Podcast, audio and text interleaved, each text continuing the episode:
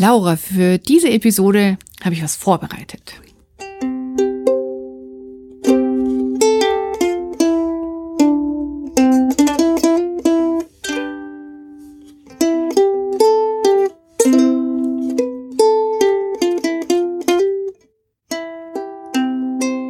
Sehr schön. Das Christuskind kommt auf die Erde nieder und wir reden über jungfräuliche Geburt und Geschlechtsorgane in Kirchen und Literaturempfehlungen. So machen wir es. Die weihnachtliche Episode vom Frauenstudien-Podcast Stadtland Krise. Und wir dachten, das ist ja jetzt echt mal ein Weihnachten, wo man viel Zeit hat zum Lesen. Deswegen haben wir noch ein paar Buchempfehlungen für euch.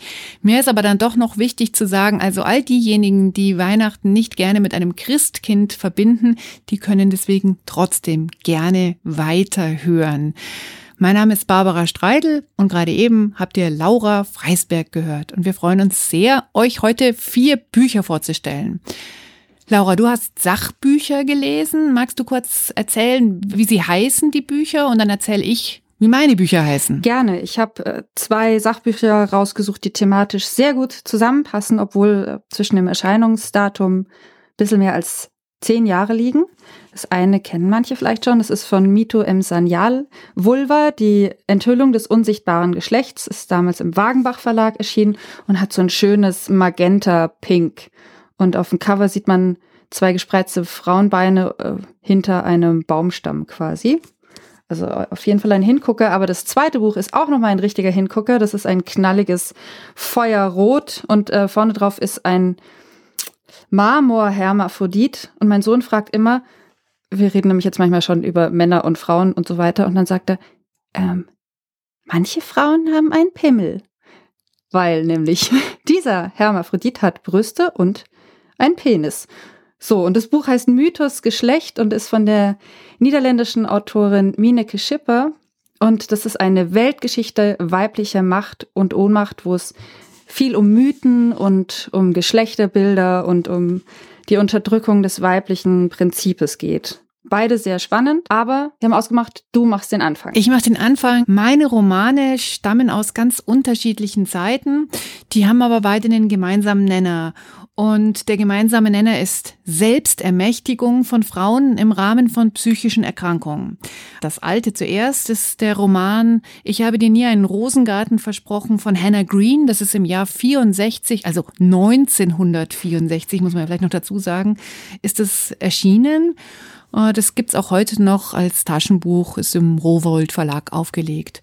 Und das zweite Buch, das kommt aus dem vergangenen Jahr, das ist von Johanna Holmström und heißt Die Frauen von Cielo. Ja, und eben in beiden Büchern geht's darum, dass Frauen an psychischen Erkrankungen leiden und sie aber da irgendwie wieder rauskommen. Und das finde ich so was unglaublich Schönes, Positives.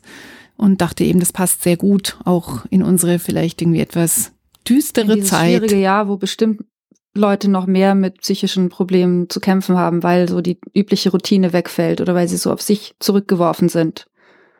Ja. ja, und weil halt auch irgendwie so wenig Raum ist jetzt für Schwierigkeiten, die vielleicht viel Zeit brauchen und viel ja viel Kraft brauchen, weil ja irgendwie alle Zeit und aller Kraft ja vom Alltag gerade aufgefressen wird. Also jeder Gang dauert länger, das ist ja jetzt das ganze Jahr schon so und die Kraft wird in Mundschütze waschen, nähen, kaufen und äh, viel Abstand halten und sich Sorgen machen, habe ich alles richtig gemacht oder bimmelt bei mir die Corona-App schon wieder, weil ich zwei Risikobegegnungen hatte. Oh Gott, wo war das? Also das kostet ja alles wahnsinnig viel Kraft und ich meine, es kostet halt so viel mentale Kraft. Alles, was unsere Psyche betrifft, braucht Kraft und Zeit. Und ich habe oft das Gefühl, dass das so ein bisschen hinten runterfällt jetzt in dieser Zeit, eben weil wir auch so diese Sachen, die so gut tun, jemanden einfach mal in den Arm nehmen. Das können wir alles nicht mehr machen, ja?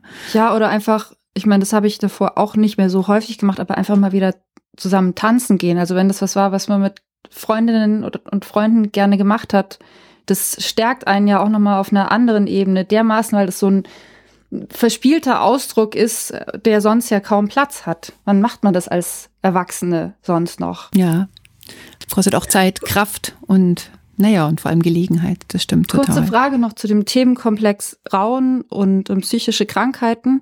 Ich merke bei mir, dass ich manchmal schon so zurückschrecke vor solchen Geschichten, weil ich mich erinnern kann, dass das auch so die Themen waren, die, wenn ich mich, sagen wir mal, als Teenagerin oder als junge Frau mit besonderen Frauen befasst habe, dann war das ganz oft Künstlerinnen, die irgendwie zerbrechen. Und ich merke, dass ich mittlerweile schon so ein, so ein Bauchgrummeln habe, weil ich mir denke, ich will gar nicht immer nur oder so viele solche Geschichten hören, weil ich dann immer den Eindruck kriege, sozusagen die unabhängige, freie Frau oder der unabhängige, freie Mensch, der seinen Selbstausdruck leben will, der muss ja in dieser Welt psychisch krank werden. Naja, ich glaube schon, dass Menschen, die sich künstlerisch anstrengen, das sind ja wir auch, ja. Also wir produzieren ja auch etwas, was aus uns herauskommt. Wir haben ja jetzt nicht irgendwie ein Stück Holz, aus dem wir irgendwas machen. Ähm, dass diese Menschen durchaus anfälliger sind für, ich nenne es jetzt mal psychische Schwierigkeiten. Ich fange noch gar nicht mit Erkrankungen an. Also der Writers Block oder dass man halt so Burnout-Empfindungen hat.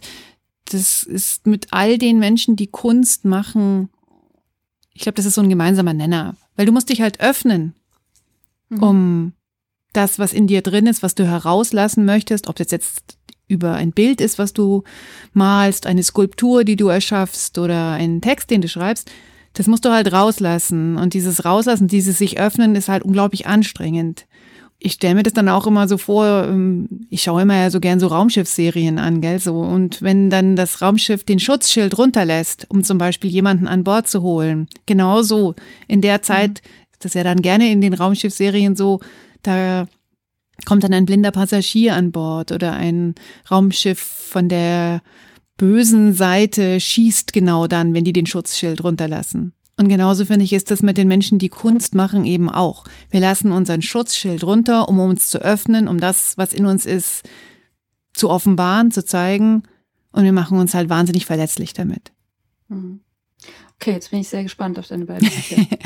also ich fange mit dem alten Buch an von Hannah Green. Ich habe dir nie einen Rosengarten versprochen. Das ist eine autobiografische Geschichte. Es geht um ein junges Mädchen, Deborah Blau. Hannah Green, Deborah Blau, also hier merkt man es schon. Mhm. Und die wird in eine Psychiatrie gebracht, lebt in den USA. Und der Grund, warum sie dorthin gebracht hat, ist, weil sie einfach nicht mehr in der normalen Welt irgendwie Fuß fassen kann. Sie lebt also seit Jahren schon in mindestens zwei Welten.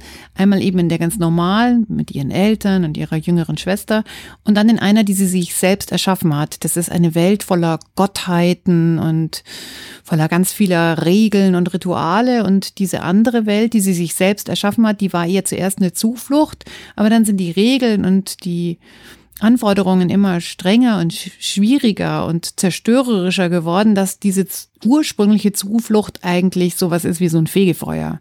Sie hat natürlich dementsprechend auch Schwierigkeiten zwischen den beiden Welten hin und her zu switchen, einfach auch zu, zu verstehen, ja, wo bin jetzt eigentlich ich, wo gehöre ich denn dazu?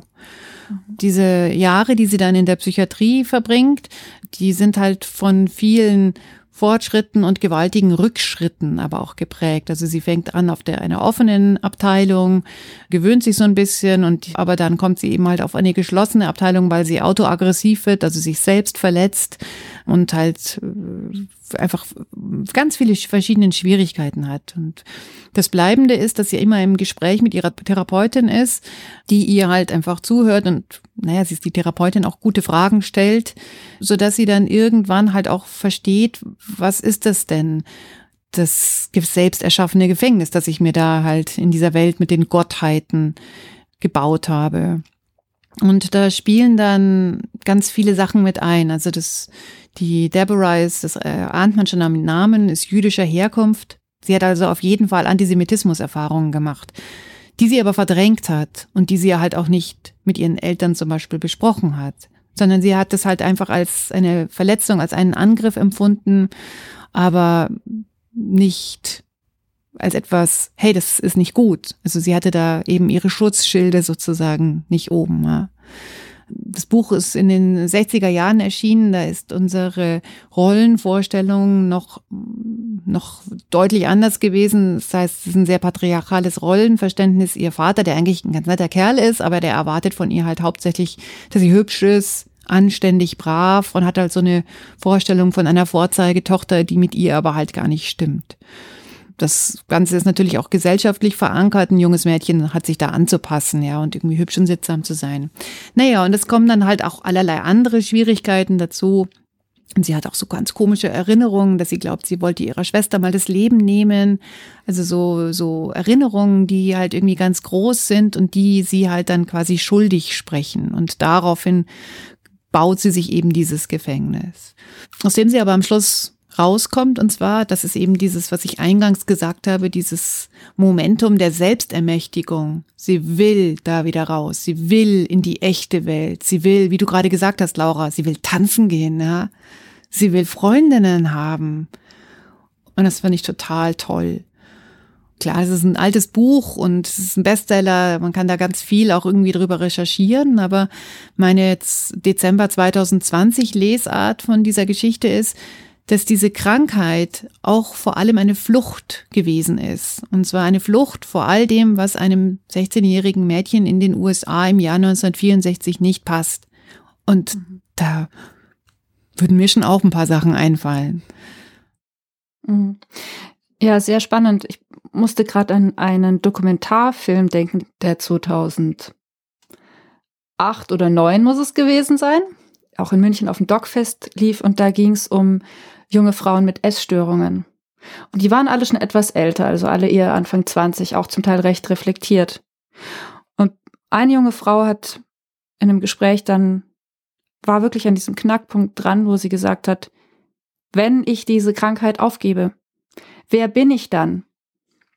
Und das fand ich wahnsinnig beeindruckend, weil das halt auch zeigt, wie solche Krankheiten ja auch, ja, den Alltag dominieren, aber auch strukturieren, wenn du deine Zwänge hast. Ich will da überhaupt nichts idealisieren oder sagen, leg dir eine psychische Krankheit zu, wenn du mit der Welt nicht zurechtkommst. Aber ich glaube, das ist total wichtig für so ein facettenreicheres Verstehen von psychischen Krankheiten. Die haben auch oft eine gewisse Funktion, ja. Ja, und ich glaube, dass es in Sachen Identität stiften kann so eine psychische Erkrankung schon durchaus auch na, etwas leisten. Also das ist, also ich bin jetzt keine Psychiaterin und kann da halt nur von meinem Laienvorstellungsort aus sprechen. Aber diese Frage, wer bin ich und will ich das sein, was von mir erwartet wird, ich glaube, das ist schon so ein ganz wichtiger Angelpunkt. Mhm. Mein zweites Buch passt da ganz gut dazu. Das ist von Johanna Holmström geschrieben worden. Die Autorin ist 81 geboren, ist also deutlich jünger und das ist im letzten Jahr erschienen.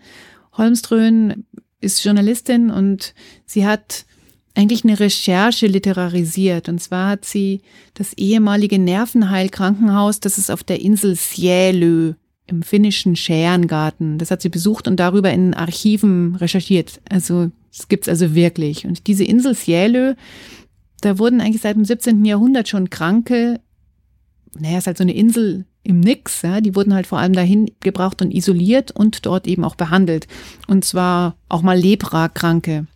Und dann ab Mitte des 19. Jahrhunderts bis in die frühen 60er Jahre wurden dort Frauen hingebracht. Und zwar Frauen, die als geisteskrank bezeichnet wurden. Und um diese Frauen geht es in dem Buch. Es sind verschiedene Geschichten, die eigentlich alle in dieser Nervenheilanstalt in Cielo münden. Also es gibt eine Frau, die kommt dorthin, weil sie ihre Kinder ertränkt hat. Ein Mädchen wird eingeliefert, die von zu Hause weggelaufen ist, weil sie mehr Freiheit wollte und weil sie auch verliebt war. Und das hat natürlich nicht gepasst, deswegen ist sie weggesperrt worden. Die Frauen werden dort alle gleich behandelt, vor allem mit der schönen Natur drumherum und mit unglaublich langen Bädern. Also die baden stundenlang. Das ist so quasi die Hauptbehandlungsmethode. Aber eigentlich werden sie vor allem weggesperrt. Egal, welche Geschichten an ihnen hängen, es ist für sie nicht vorgesehen, dass sie zurück in die echte Welt kommen. Also das ist auch jetzt faktisch so äh, in 80 Jahren, die es dieses Krankenhaus gegeben hat, Mitte 19. Jahrhundert bis ungefähr frühe 60er Jahre des 20. Jahrhunderts sind nur drei Frauen da wieder rausgekommen als geheilt. Und die anderen waren halt unheilbar, wurden vielleicht mal in ein anderes Krankenhaus gebracht, aber sind da nicht weggekommen. Aber das heißt, die sind dann alle dort gestorben, gestorben bis zu ihrem Tod. Mhm. Haben die alle dort gelebt, ja. Wahnsinn. Genau, und das sind halt zum Teil aber auch, ich habe es ja vorhin bei, bei der einen Geschichte, das sind halt teilweise auch wirklich junge Frauen gewesen, ja, also junge mhm. Mädchen. Das Buch hat mich total fasziniert. Also erstens mal, weil ich diese Geschichte so krass finde. Also da ist natürlich mein feministisches Herz auch sehr laut geworden im Pochen. Was ich aber auch toll finde, ist, das ist die Autorin, mit welcher Idee die da herangeht. Ich hatte dann tatsächlich auch das Glück, mit ihr ein kurzes Gespräch zu führen. Im vergangenen Jahr habe ich das schon gemacht. Naja, und sie hat halt eben auch diese große, wichtige Botschaft in ihrem Buch, die passt eben wieder zum Thema Selbstermächtigung, weil sie nämlich sagt, ihrer Meinung gibt es diese Form von psychischen Erkrankungen Frauen Frauen gar nicht. Also die in diesem Nervenheilkrankenhaus auf Cielö behandelt werden durch schöne Natur und Bäder. Das sind Frauen, die sich nicht einfügen wollten und die sich einfach nicht angepasst haben an die Gesellschaft und an die Regeln, die ja natürlich von Männern formuliert waren. Die sollten aus dem Verkehr gezogen werden. Hören wir mal einen ganz kurzen Ton von ihr an, von Johanna Holmström. Different kinds of diagnosis disappear and don't exist anymore. So what was considered an illness 100 years ago is no longer considered an illness. So it was never an illness. If you think about like the specific diagnosis for women, hysteria, nymphomania, they don't exist anymore. They were never real. That's why I can say that I don't believe in mental illness the way that the medical system does. Genau, das war Johanna Holmström, die Autorin von Die Frauen von Scielö. Und sie sagt ja ganz klar, viele Diagnosen, die früher existiert haben, die gibt's ja gar nicht mehr heute. Etwas, was früher eine Krankheit war, ist gar keine Krankheit mehr. Sie sagt dann zum Beispiel Hysterie oder Nymphomanie. Das wird heute nicht mehr als psychische Erkrankung bezeichnet, aber das war mal ein Grund, um eine Frau wegzusperren. Und sie sagt eben, das finde ich eine ganz tolle äh, Message, das ist ein Grund, warum sie nicht mehr in psychische Erkrankungen, wie eben gerade beschrieben, glaubt. Mhm. Sehr spannend, ja, das passt super zu dem Vulva-Buch, weil es da, weil Mito Sanyal auch beschreibt, wie sozusagen Krankheiten eben erfunden wurden. Bis knapp in die 50er Jahre war es üblich, dass Frauen oder Mädchen, die zu viel äh, masturbiert haben, dass denen die Klitoris zum Beispiel mit Säure verätzt wurde. Also dass sozusagen, da wurde eine Krankhaftigkeit konstruiert, die einfach mit der weiblichen Lust zu tun hatte. Ganz traurig, ganz bitter. Oder auch, was Freud für absurde, also das ist ja eigentlich bekannt, für absurde Konstrukte sich ausgedacht hat, um bei Frauen Abnormitäten oder Krankheiten zu sehen, wo einfach nichts da war. Und da muss man ganz ehrlich sagen, der einzige Kranke in dem Fall ist die Gesellschaft und er, der so ein Schmarrn sich zusammenreimt. Das ist unglaublich, ja. Ich freue mich schon auf das, was du gleich noch über das Vulva-Buch sagst. Ich will jetzt auch gleich die Katze aus dem Sack lassen. Also es gibt ähm, ein kleines bisschen Happy End. Naja, es ist dann doch ein Roman und ich will ja hier auch irgendwie nicht total deprimierende Geschichten irgendwie empfehlen für die Weihnachtstage. Es gibt in Sachen Selbstermächtigung eben doch noch Hoffnung. Am Schluss wird das Krankenhaus geschlossen und es gibt auch Personen aus dieser Geschichten, die rauskommen. Also sie kommen raus und finden vor allem, ähm, das will ich nicht ganz verraten wie, aber sie finden auch die Möglichkeit, so zu leben, wie sie es möchten und eben nicht nur so, wie Männer vorschlagen wie sie es ist. Ich hätte noch einen ganz kurzen Ton von der Johanna Holmström, damit wir sie zweimal gehört haben. Und zwar spricht sie dann darum, dass sie ja in ihrem Buch natürlich nicht nur über Frauen redet, sondern eben, dass sie auch männliche Charaktere haben, dass es um die aber eben gar nicht geht. Dass die eher nur so Setup bilden. Hören wir uns noch mal kurz an. I also have a lot of male characters in the book, but they're not in focus. They're just sort of surrounding all these women who are brought to the hospital, the priests and the doctors. and they all represent the power in society the way it was uh, basically still 100 years ago and they decide the fate of these women because they are educated in a way that the women aren't. They can't understand them because society was com- two completely different things for women and for men. And when women then entered the justice system and or the medical system they were evaluated from a male perspective. And anything that didn't correspond to the male experience was seen as wrong. Das war Johanna Holmström und ihr Buch Die Frauen von Cielo kann ich sehr, sehr empfehlen für die Weihnachtstage als Lektüre. So, jetzt geht's aber los mit deinen Sachbüchern, Laura. Ja, also nochmal kurz zur Autorin. Ich habe sie jetzt schon öfters erwähnt. Mitu M. Sanyal ist eine deutsche feministische Autorin, arbeitet vor allem als Journalistin und vor ein paar Jahren gab es einen ziemlichen Wirbel um sie. Du erinnerst dich wahrscheinlich auch, weil sie auf Anregung von Betroffenen dann selber auch vorgeschlagen hat, anstatt von Opfern sexualisierter Gewalt von Erlebenden zu sprechen, also in Anlehnung an den Begriff Survivors aus dem englischen Sprachraum. Und das wurde wiederum von der Zeitschrift Emma aufgegriffen und sehr polemisiert und sie hat einen unfassbaren Shitstorm dazu bekommen. Aber bevor sie eben damit bekannt geworden ist und auch mit ihrem Buch über Vergewaltigung, hat sie ein Buch über die Vulva geschrieben. Der Titel ist Vulva, die Enthüllung des unsichtbaren Geschlechts und kurze Erklärung. Mit Vagina wird ja nur der im Körper liegende Teil des weiblichen Geschlechtsorgans bezeichnet, also die Scheide. Und das ist schon eben die erste Erkenntnis, dass wir lange gar keine richtige Bezeichnung für das da unten hatten. Also ich kenne den Begriff Vulva auch noch nicht so lange. Als Kind war das ganz klar, das ist die Scheide. Ich fand den Begriff immer furchtbar, weil es gibt ja das Schwert und die Scheide. Und ich wollte lieber ein Schwert haben und nicht nur die Hülle, wo man es reinsteckt. Und das hat nichts mit Penisneid zu tun, sondern einfach mit, wofür brauche ich die Verpackung? Naja, also, wir haben gar keine richtige Bezeichnung für das da unten. Denn zur Vulva gehört im Gegensatz zur Vagina nicht nur das Innen drin, sondern eben auch die Klitoris sowie die inneren und äußeren Schamlippen. Und diese Ausstattung, die kann ja auch je nach Person größer oder kleiner ausfallen. Was ich auch erst in den letzten Jahren gelernt habe, und ich habe im Biounterricht bestimmt nicht gepennt, als das dran kam, dass die Klitoris eben nicht nur so ein kleiner Knopf ist, den die Jungs dann etwas verzweifelt suchen, wenn sie mit einem im Bett sind, sondern dass das innen ein ziemlich großer Schwellkörper ist, der irgendwie ausschaut wie so ein Sattel. Das finde ich zum Beispiel auch sehr beeindruckend und ich hoffe, dass die jungen Menschen heutzutage da eine bessere Aufklärung kriegen als ich Anfang der 90er Jahre. Also bei mir ist da irgendwie was vorbeigegangen. Aber es geht eben nicht nur um biologische Sachen, sondern es geht in dem Buch eigentlich um eine kleine Kulturgeschichte des Abendlandes anhand der Darstellung des weiblichen Genitals. Und du hast mir gesagt, du hast das Buch ja auch gelesen. An was kannst du dich denn noch erinnern? Ganz viele schöne Sachen sind hängen geblieben. Vor allem zum Beispiel auch ganz viel schöne Kunst, die mhm. ja existiert. Und ich fand es so ein, ein Füllhorn an Dingen, von denen ich nichts wusste. Und ich habe zum Beispiel eine Leipziger Künstlerin über das Buch dann auch persönlich kennengelernt, das ist die Petra Mattheis, die unfassbar tolle Kunst rund um Vulven und auch Menstruation gemacht hat. Naja, wir hatten dann irgendwie so in anderen Gelegenheiten zu tun. Ich habe auch irgendwie eine Abbildung in einem Buch, das ich über Feminismus geschrieben habe. Das ist ein Bild von Petra Mattheis eben. Und dann hat sie mir ein Bild von sich auch geschenkt. Und da bin ich wahnsinnig stolz drauf. Und das hängt in meiner Wohnung auf dem Weg zur Toilette. Das liegt jetzt daran, das war die einzige freie Wand. Meine Wohnung ist nämlich nicht so groß, wie man sich das vielleicht mhm. wünschen würde. Und deswegen gibt es auch nicht so viele freie Wände, weil auf allen Wänden natürlich Bücherregale festgeschraubt sind.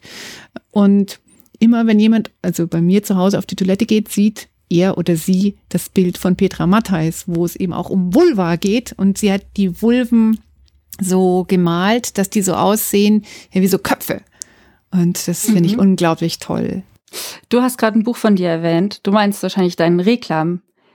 Bändchen. Richtig. Das könnte man auch gleich noch mit in die äh, Weihnachtsliteraturliste aufnehmen für kleine Schwestern und Cousinen und aber natürlich auch Cousins, sagen wir mal junge Menschen mit nicht so viel Zeit, die schnell einen Überblick kriegen wollen. Für die ist dieses Reklamheftchen noch eine gute Beigabe unterm Weihnachtsbaum, würde ich sagen. Danke für den Werbeblock. Ja.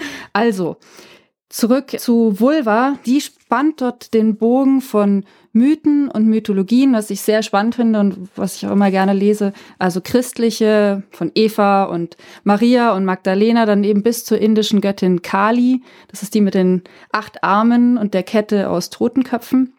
Es geht um Striptease und Nacktheit in der Kunst und äh, wie in den angeblich so wilden 70er Jahren eine Künstlerin zum Beispiel überall Phallus-Symbole hinmalen konnte und dafür gefeiert wurde. Und wenn sie dann aber Vulven gemalt hat, dann wurde sie vom Kunstbetrieb geschnitten oder auf Frauenkunst reduziert. Und was ich krass finde, das hat sich so unglaublich gehalten. Also Vor ein paar Jahren gab es ja einen Dokumentarfilm, wo eine japanische Künstlerin vorgestellt wurde. Die hat quasi von ihrer Vulva einen Abdruck gemacht und ein Kanu bauen lassen, das diese Form hatte. Und die musste sich Gerichtsverfahren aussetzen. Aber es gibt in Japan ein Fest, wo der Penis gefeiert wird und wo kleine Kinder mit Penislollis rumlaufen. Es ist unfassbar, was für eine Diskrepanz da herrscht. Und da denke ich mir, es sind nicht nur die 70er Jahre. Es geht bis heute. Ja, sehr spannendes Buch. Und was ich ganz besonders jetzt äh, kurz vor Weihnachten rauspicken möchte. ich bin gespannt. ist kurz vor diesem hohen christlichen Fest, wo wir ja eine angeblich jungfräuliche Geburt feiern. Es geht in ihren Beschreibungen auch viel um die Geschlechtlichkeit der heiligen Jungfrau Maria. Sie erwähnt auch, dass es eine Phase gibt in der, in der religiösen Kunst, wo auch gerne mal die nackten Brüste dargestellt wurden. Das sind auch zum Teil echt spannende Bilder, echt stark. Stichwort Maria Lactans und vielleicht kennst du das auch. Mein Lieblingsbild ist ja das von Jean Fouquet. Das ist die heilige Maria, die hat so ein sexy Korsett an und eine schneeweiße Brust hängt so raus und dann hat sie ein etwas melancholisch guckendes Kleinkind auf dem Schoß und hinten hinter ihr ist alles voll mit so knallblauen und knallroten Engeln. Kennst du das? Ja, ja, das kenne ich. Toll. Ja. Und das wurde dann aber irgendwann waren diese Darstellungen zu drastisch. Und Sanyal schreibt, das war im 15. Jahrhundert. Dieses Bild ist nur einfach so, finde ich, so futuristisch, dass ich das immer gar nicht glauben mag. Und äh, die heiligen Brüste wurden dann lieber wieder versteckt. Aber sie sagt, die Geschlechtlichkeit in den Darstellungen, die kommt trotzdem immer wieder durch. Und da würde ich jetzt gerne ein kleines Zitat vorlesen, weil das was ist, was wir im Alltag auch immer wieder entdecken können. So, sie schreibt, Tatsächlich fand die Geschlechtlichkeit Mariens immer wieder einen Weg in ihre Ikonographie. Betrachtet man beispielsweise Darstellungen der Schutzmantel Madonna, also mit diesem wallenden Mantel, springt sofort das stilisierte Bild der Vulva ins Auge, mit dem Mantel als innere Labien und dem Kopf samt Kapuze als Klitoris. Ebenso hat die Mandorla oder Mandelglorie aus Licht ihre Wurzeln in der Symbolisierung des weiblichen Genitals. Denn die Mandel erinnert nicht nur durch ihre Form an die Vulva, sondern entspringt im Mythos direkt aus der Vagina der Göttin Kybele, weshalb sie in der Antike als Aphrodisiakum galt. Und in der Urkirche symbolisierte die Mandelform sogar die Vulva der Jungfrau Maria. Die frühen Christen nannten sie Vespia piscis, was übersetzt Fischblase heißt. Und heute wird es damit erklärt, dass das griechische Wort für Fisch Ixtis, das Akronym von Jesu Christo Theos Ios Sota sei, also Jesus Christus, Gottes Sohn Erlöser.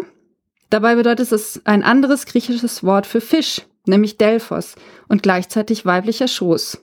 Und die vorhellenische Fischgöttin Themis verschlang in ihrer Delphin-Inkarnation zyklisch ihren Gottgeliebten und spie ihn analog zur Geburt als Sohn wieder aus. Also es ist wild.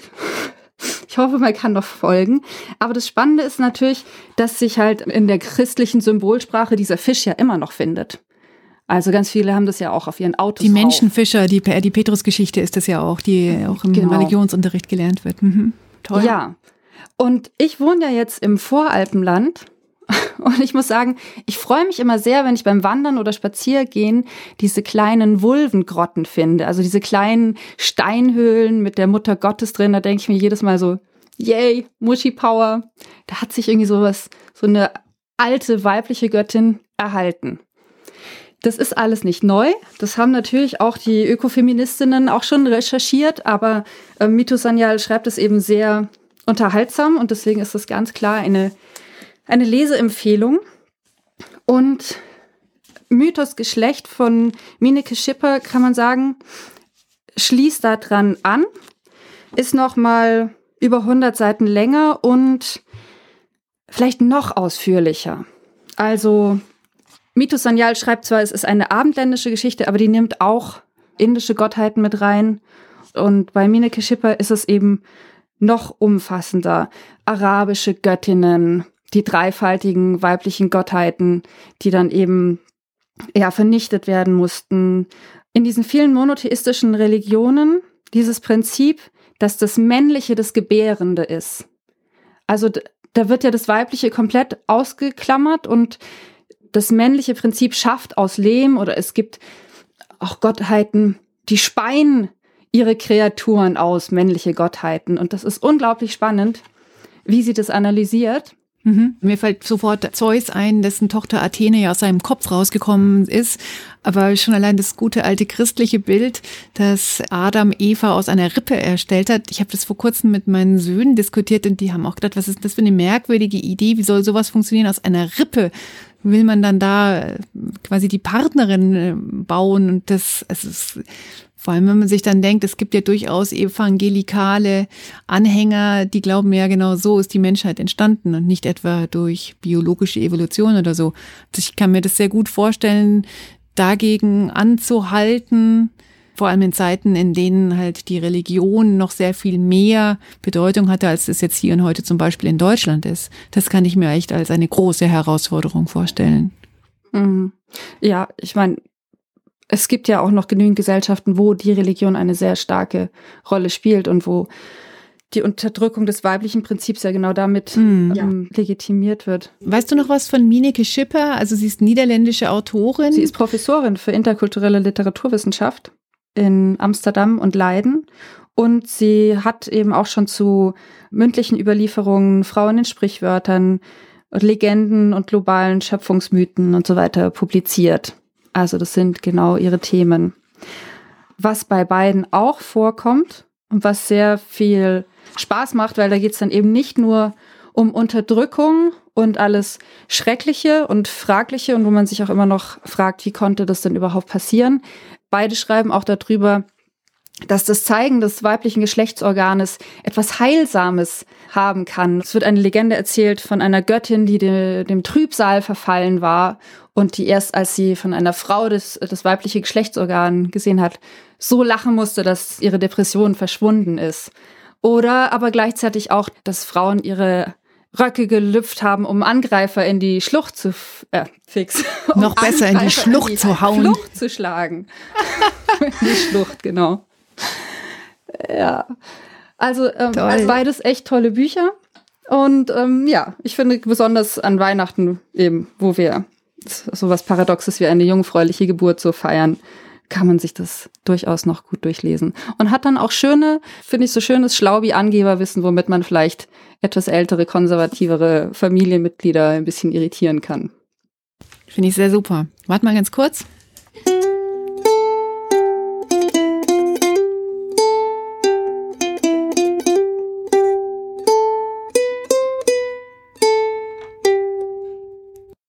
Also O du Fröhliche, O du Selige. Ja. ja. Ich habe immer gedacht, da geht es um eine tolle Frau. Ach so, oh. Oh, oh wie schön. Ja. Genau. Finde ich ein ganz guter Plan. Wenn wir dieses Lied jetzt zu Weihnachten hören, dann denken wir, ha, hier geht es um eine tolle Frau. Obwohl ich natürlich niemanden den Glauben wegnehmen will und so weiter. Ich dachte nur, es ist halt auch noch eine Option. Frohe Weihnachten! Frohe Weihnachten! Und unsere nächste Episode gibt es dann im nächsten Jahr, wo die Tage schon wieder ein klein wenig länger geworden sind. Und dazu passt auch unser Thema Vorfreude auf 2021. Wir haben sehr viele Frauenstudien mit Frauen gebeten, uns ihre vorfreudigen Ideen, Wünsche, Momente zu schicken. Die können wir uns dann nächstes Mal anhören. Und wenn ihr mit euren Vorfreude, Ideen oder Wünschen dabei sein wollt, dann schreibt uns doch gerne eine Mail an podcast.frauenstudien-münchen.de. Wir lesen es dann gerne vor oder wenn ihr uns eine WhatsApp schicken möchtet, dann meldet uns doch kurz und dann kriegt ihr meine Telefonnummer und dann sammle ich eure Sprachnachrichten auch gerne ein, weil das würde mich auch sehr interessieren. Das würde uns sehr interessieren. Absolut. Vorfreude auf 2021. Da muss es doch was geben, auf das wir uns freuen können. Einiges. Ich freue mich. Noch nicht verraten, noch nicht verraten. Okay. Schöne Weihnachten. Wünsche ich dir auch. Ciao.